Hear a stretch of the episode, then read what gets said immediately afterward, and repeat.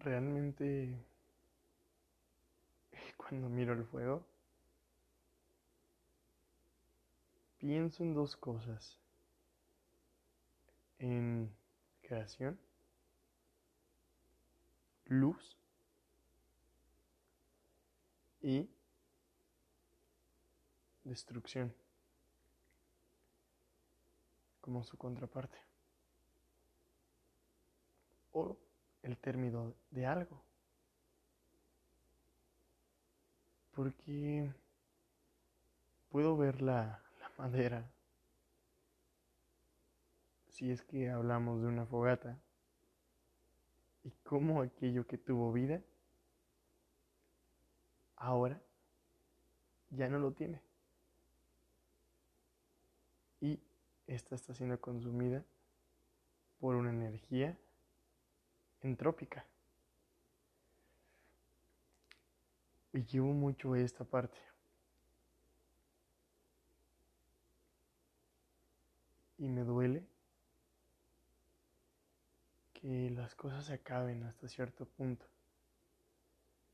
Me refiero me duele porque hay cosas que quizás sí quiero que terminen. Hay otras que quizás no tanto, como todo en la vida. Sé que estoy divagando y filosofando, pero es que realmente estoy viendo enfrente de mí una fogata y me parece precioso como el fuego se disipa de un lado a otro, es etéreo y como los colores parecen palpitar en el núcleo de, de esta misma fuente de energías, de luz a la vez este epicentro de destrucción. Lo que el día de hoy me ha movido a llegar a este punto, a hablar realmente tal cual de las cosas que tienen un principio y un fin, es, es que pienso que hay veces para que comience algo, para que realmente comience, requiere haber antes un fin. ¿A qué voy con esto? Este día ha sido de bastante darme cuenta que en mi entorno, e incluso en mí mismo, siempre ha habido ese punto. Está mi hermano con su historia. Está un amigo muy apreciado que es poeta, se llama Iván y wow, mames, me acabo de enterar de su vida, de su historia. Y la verdad, mis respetos. Primero comenzaré con un poco de la historia de Iván, no dando detalles, ni mucho menos. La intimidad aquí cuenta mucho, pues la única que expondré es la mía. Pero me parece muy impresionante que este chico abrió una ventana de posibilidades a mi persona porque se levanta todos los días agradeciendo lo que tiene y a su vez lo que no tiene, como una forma de agradecimiento a la vida constantemente porque no lo vive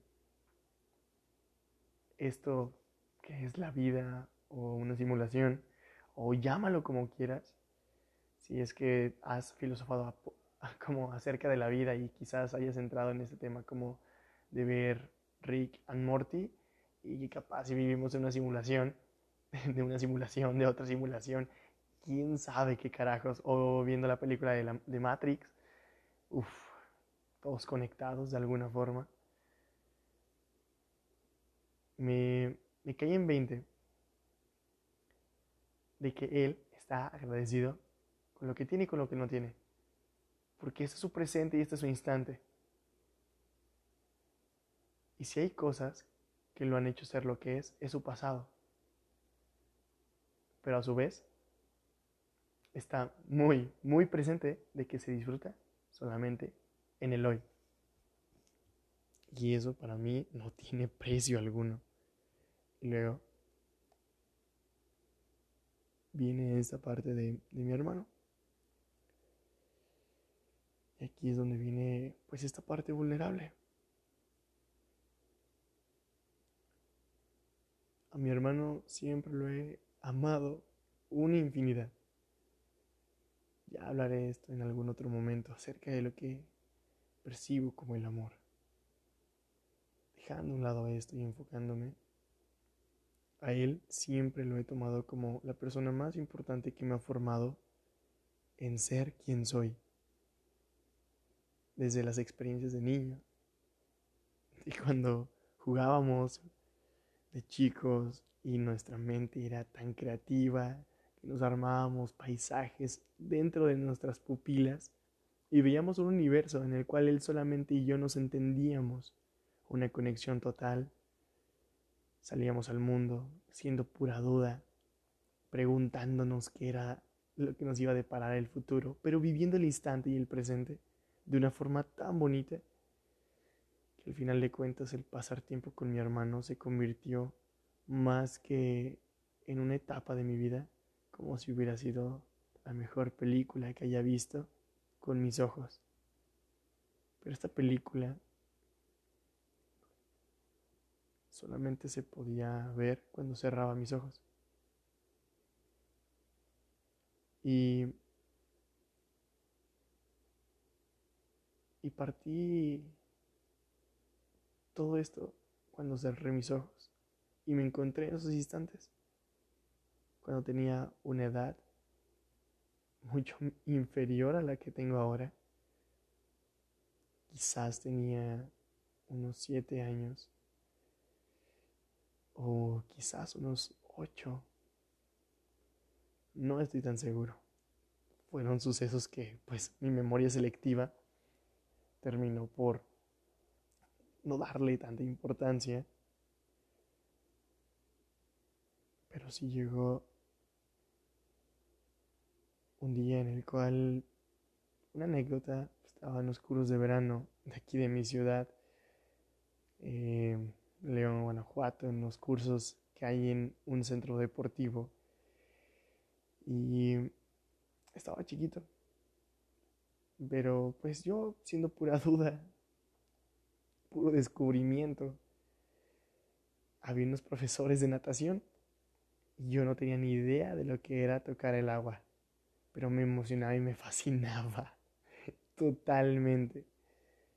Y de repente nos dice la instructora que nos lancemos a la alberca.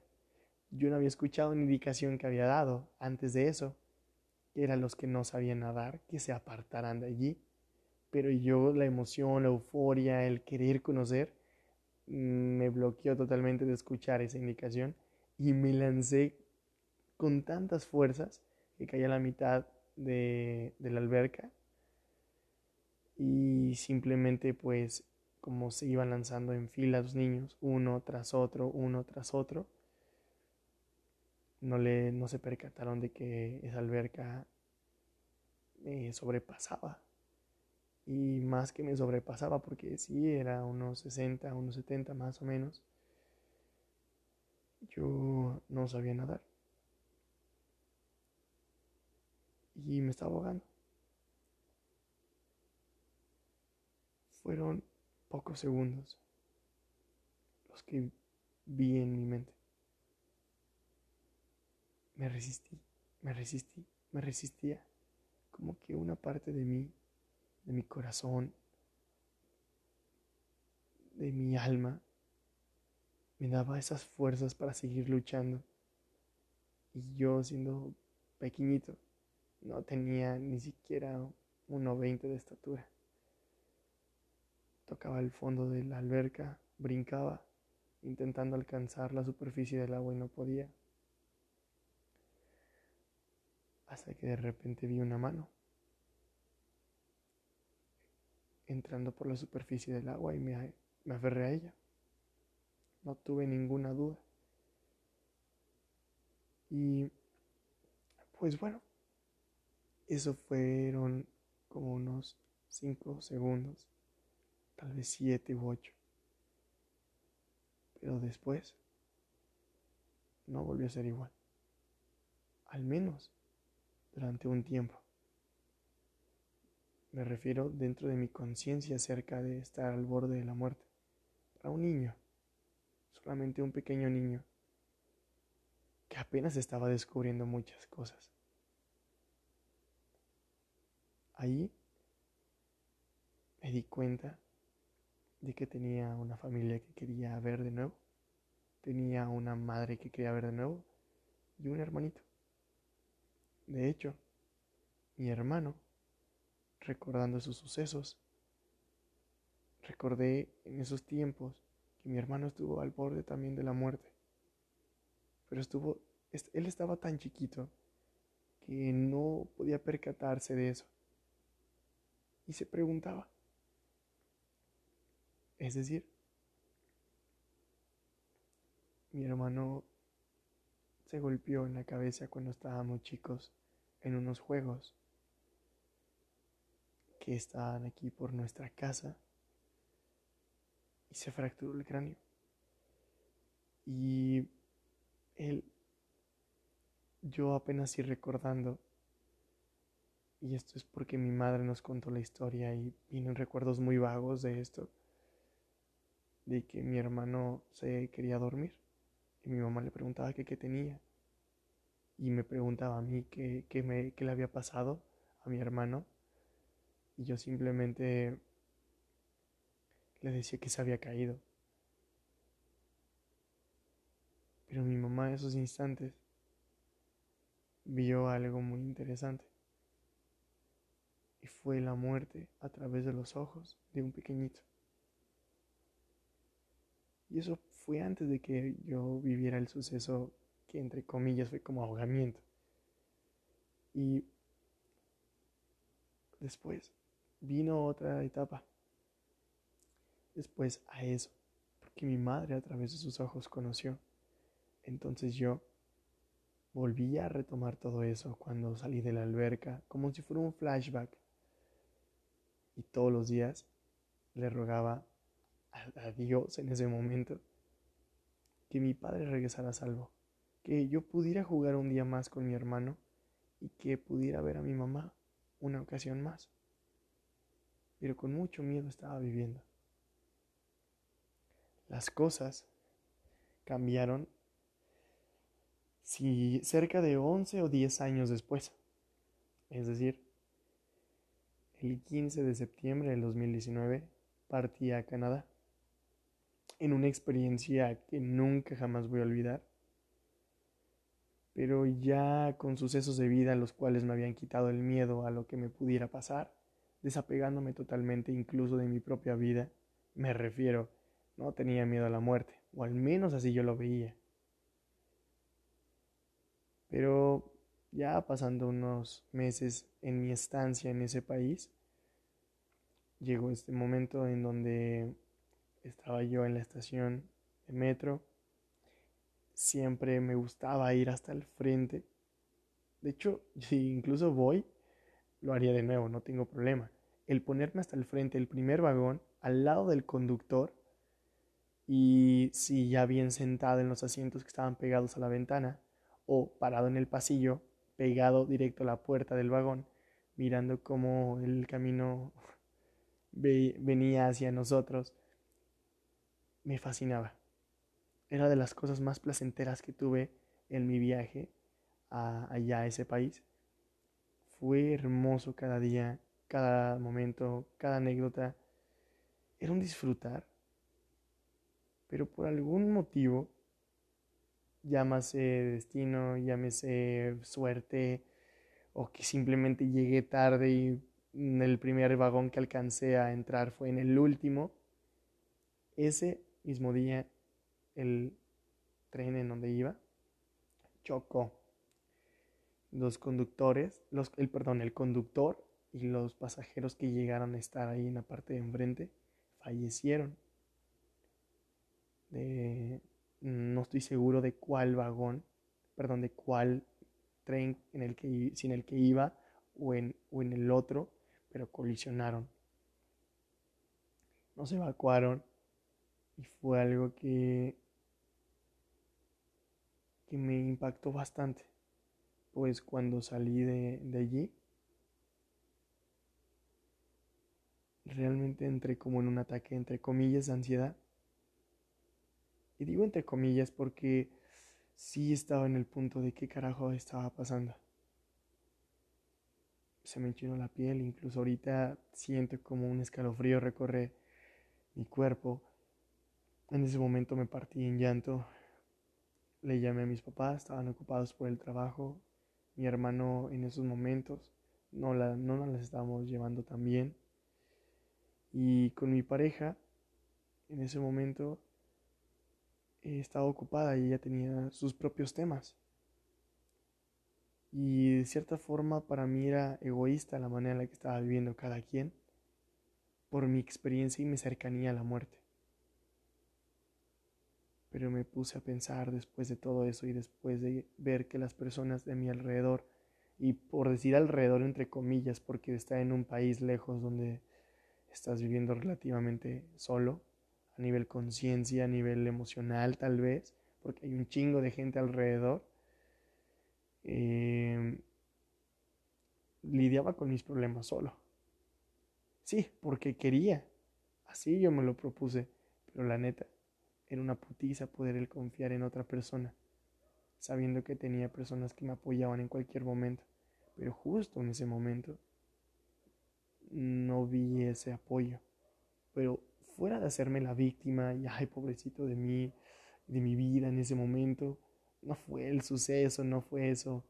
Fue el mensaje después de todo que me dejó impreso en mi corazón de aventurero, de soñador que estaba teniendo en esos momentos. Y era que que realmente yo no estaba haciendo lo suficiente para apreciarlos a ellos todos los días. Y cambiaron las cosas. Empecé a ser amigo de mi padre, a distancia, pero jamás había pasado eso. Sus secretos, sus emociones, me las contaba. Y no fue porque le conté acerca del suceso, fue porque me acerqué y empecé a disfrutar cada momento que incluso por teléfono los tenía ellos. Hay una canción que me pasó en aquel momento mi, mi novia, que se llama, es de Kurt, no me acuerdo cómo se llama en este momento, pero pone la parte en la cual dice que escuchar la voz acorta la distancia. Y así yo lo sentía cada vez que entraba en llamada con las personas que más amaba. Al menos así lo definí en ese momento era lo más cercano que tenía a un amigo, un apoyo, un grupo de personas interesadas por mí. Afortunadamente pudo ser mi familia, porque en otras circunstancias no lo hubieran sido. Y me sentía súper alegre de que eso pudiera existir.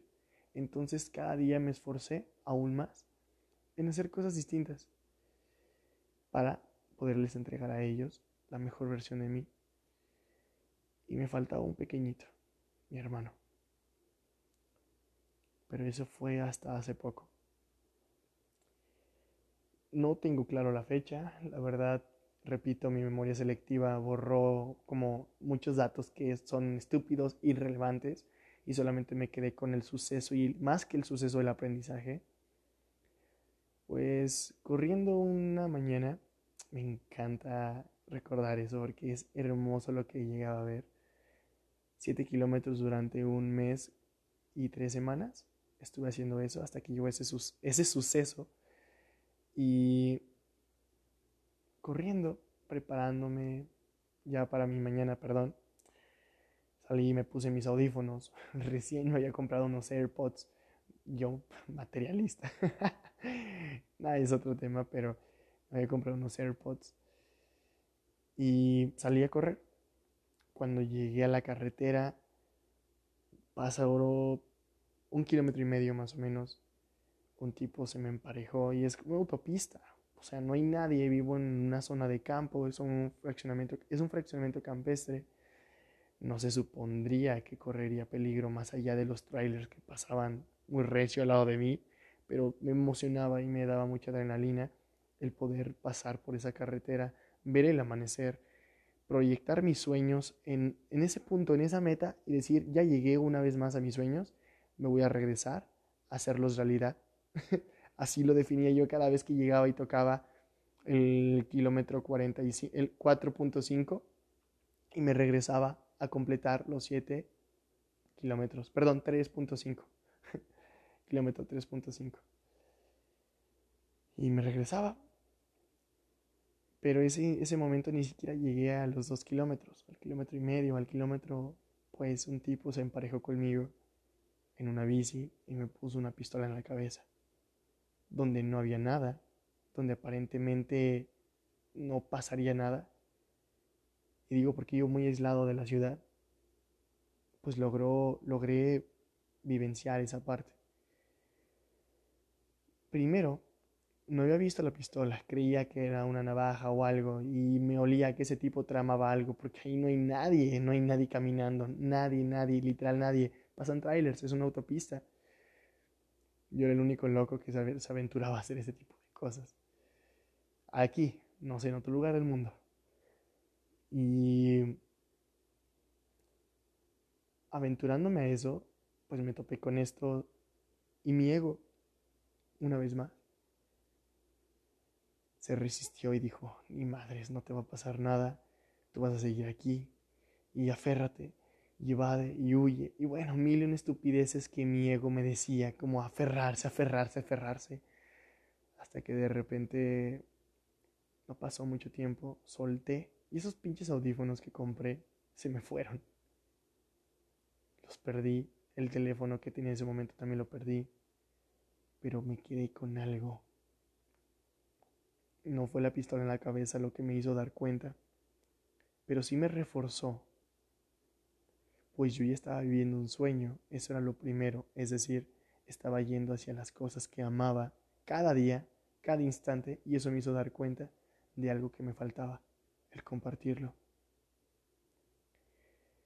porque mi hermano en algún momento se aferró a la vida, de muy pequeño, y logró mantenerla. es un ejemplo para mí que, que sigo. En sucesos, esa idea llega a mí con mucho dolor, mucha nostalgia y desde mucho vacío, y me la asumo y creo desde ahí cosas que crean valor para mi persona y para acercarme a él y darle lo mejor de mí una vez más porque dije, me falta una cosa en la vida. Porque si ahorita muero y si ese tipo aprieta el gatillo, yo no tengo problemas. No tengo ningún problema. Pero cuando no lo hizo, dije, tengo una oportunidad más de hacer cosas que aún no he hecho. Sí, llámelo como quieran. Un chingo de personas están al borde de la muerte todos los días y muchas personas han pasado por experiencias cercanas a la muerte. Eso no fue lo que me cambió. Lo que me cambió es mi despertar que ya tenía desde hace un tiempo. Solamente eso me recordó, hey cabrón, no eres inmortal. Las cosas se pueden terminar. Solamente fue ese recordatorio, solamente ese. Porque en mucho tiempo creía que las cosas, y de hecho se los digo a ustedes, se cree que el ser humano es inmortal hasta que le ponen una fecha límite. Vives en promedio como 70 años, más o menos, en promedio. Pero te mueres antes de los 25. Si no es que a los 25. Ya lo demás vives por vivir, pero no estás en conciencia de vida. Es como un cuerpo que actúa en automático y de vez en cuando tiene impulsos y sensaciones, pero de ahí en más como cuando aplastan una cucaracha y todavía sigue moviendo la pata, algo así. No, no digo que todos, pero en su gran mayoría la población humana sí está así. Y lo digo porque si no fuera así estaríamos viviendo de una manera distinta cada día. Pero vivimos en un mundo donde no es así. La mayor parte de la población no vive bajo ese nivel de conciencia. Y yo incluso aún no, no, digo que sea el iluminado, que sea Buda o que sea Jesucristo reencarnado o alguna mamada de esas, porque la neta no es eso. Por ahí no van los tiros. Como decía mi abuelo.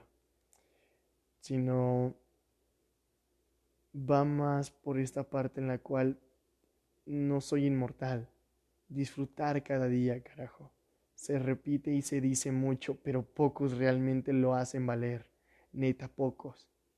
Pocos viven a ese nivel de decir, este es mi último puto día de vida, ¿qué voy a hacer con él? Vivir en un estado agradecido, servir a la vida, servir a los demás. ¿O de qué forma? Y no me no, no confundas esta parte. No estoy diciendo que se viva al día, tanto en tema económico como la primera persona que te topes la abraces o algo así, no, yo qué sé. Pero si puedes hacer algo para cambiar tu mundo en estos momentos, que fuera. Seguir tus sueños. Y digo seguirlos porque ya los has creado en tu mente. Solamente falta poner acción para que se creen en metas. Y si son metas, cuando se terminan, cuando hay una fecha para concluir. Todo esto me ha llevado a crear bastantes cosas y el hecho de vivir como si fuera mi último día, tanto en Canadá como aquí en México, desde esa fecha nada fue igual. Me refiero desde que pisé Canadá, nada fue igual. Todos los días viví algo distinto y me llevaba un aprendizaje, al igual aquí en México. Incluso le, le llego a aburrir a muchas personas que hablas un chingo, que siempre tienes alguna pendejada para poder estar compartiendo y no todos están dispuestos a hacerlo. Ok, bueno, por eso estoy abriendo esta, esta cosa, estos podcasts. La neta, esta es mi parte como no tan vulnerable, porque realmente esto no me, no me pone en un estado de vulnerabilidad. Realmente esto comparto, esta es mi esencia, esto soy yo. Y me quedo esto, que mi hermano se aferró la vida, hay un chico que es tan agradecido que realmente me dio un quiebre hace poquito, o sea, por poquito me refiero hace menos de una hora, y mi hermano constantemente me da lecciones. Y bueno, sin poner la parte más importante que ha habido en mi vida, y es que mi mentor, mi gran maestro, mi progenitor, pues eh, casi moría. Le diagnosticaron cáncer. Uno muy muy agresivo. No vale la pena mencionar detalles, qué tipo, cuántos meses, pero logró sortear esta parte. Y aquí sí les digo, cuando no lloré esa parte, mi familia me dio como un culero, pero mi gran viaje comenzó porque a este punto, y a esto es con lo que había iniciado el podcast, las cosas comienzan cuando terminan. Suena una estupidez y quizás una tribalidad, pendejada y media, pero el ver que la muerte está frente a tus ojos, ya sea a través de los ojos de otra persona o incluso que lo vivas, lo sientas tú mismo, tú misma, las cosas cambian las cosas cambian. Porque quizás mañana ya no voy a poder estar para poder abrazar a mi hermano y decirle, hey, güey, vamos a cotorrear un rato. Ver a mi mejor amigo, bueno, mi amigo, no tengo mejores, tengo putos tres años para estar diciendo quién es mi pinche mejor amigo, pero el estar con él y decirle, oye viejo, ¿qué piensas acerca de esto? Y, y divertirnos un rato y platicar anécdotas, entrar en nostalgia o divagar con personas que son tan filosóficas como yo, Aarón, Roberto, grandes amigos. Poder abrazar, besar y disfrutar de la compañía de mi pareja, de la sabiduría de mi padre y de su calidez, de la sabiduría de mi madre y de todo ese amor que tiene. ¿Quién sabe? Las cosas pueden terminar. No tengo los días asegurados. No, sé si el mañana lo tengo comprado. Por eso las acciones que requiero tomar las hago hoy. Hoy voy a ir por mis sueños. Mañana no tengo ni idea qué pedo. Hoy voy por mis sueños. Y aquí es donde te digo que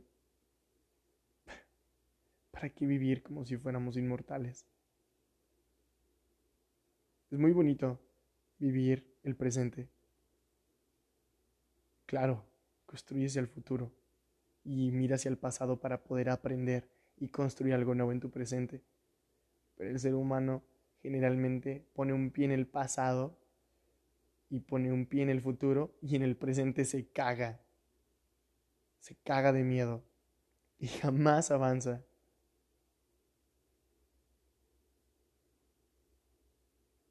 Y las cosas hasta que no las miras de frente no cambian.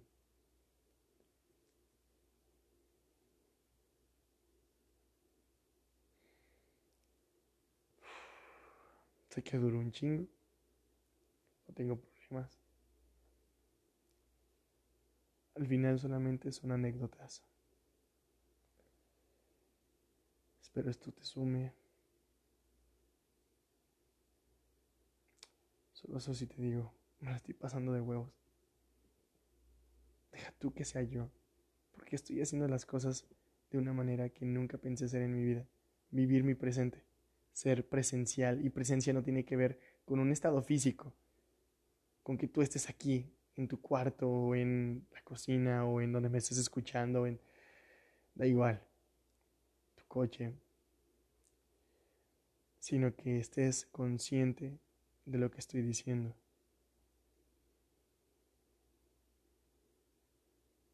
Y de cómo esto sirve como espejo en tu vida. Es lo único. De ahí en más, las palabras que digo ni siquiera vienen por mí. Me refiero, este conocimiento y este despertar lo han tenido más de un millón y miles de millones de personas, no solamente ahorita, sino en mi pasado, generaciones pasadas y a través de la historia. Pero bueno, eso es tema para otro podcast. Te amo. Yo no pienso cambiar al mundo. Sigo una creencia muy fiel y voy a mantenerme así porque realmente deja tú de lo fiel o de mantener una creencia si no me sirve. No es la verdad absoluta, pero primero cambio mi mundo y el mundo si quiere cambiar, pues qué chingón. Pero yo no vengo a cambiarlo, yo cambio el mío. Te amo y pásala de huevos. Ve con los tuyos y rétate a amar rétate a vivir.